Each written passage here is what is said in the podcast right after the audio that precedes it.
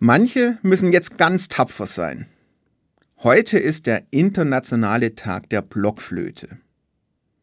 Die Blockflöte kann ein Graus sein. Vielleicht war es vor drei Wochen für manche so, weil jemand aus der Nachbarschaft oder der eigenen Familie noch auf den letzten Drücker Weihnachtslieder geübt hat. Oder weil das eigene Blockflöte spielen müssen in der Kindheit den Weg zum Musikmachen versperrt hat. Für andere war die Blockflöte aber ein wichtiger Türöffner für die Musik.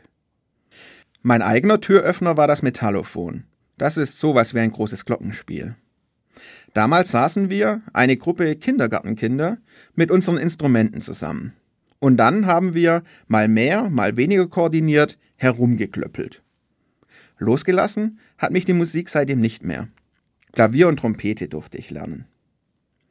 Musik ist für mich zum Ventil geworden.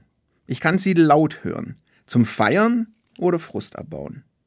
Ich kann sie leise anmachen, für die Atmosphäre. Wenn ich selbst Musik mache, kann ich abschalten. So wird eine Probe wie eine kleine Oase im stressigen Alltag. Den vergesse ich dann einfach.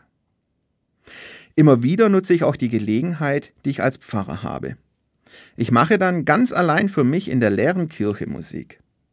Oft spüre ich dann, so ganz allein bin ich da gar nicht. Gott ist dabei. Und sicherlich nicht nur in der leeren Kirche, sondern auch sonst. Gerade durch die Musik. Auch die von der Blockflöte.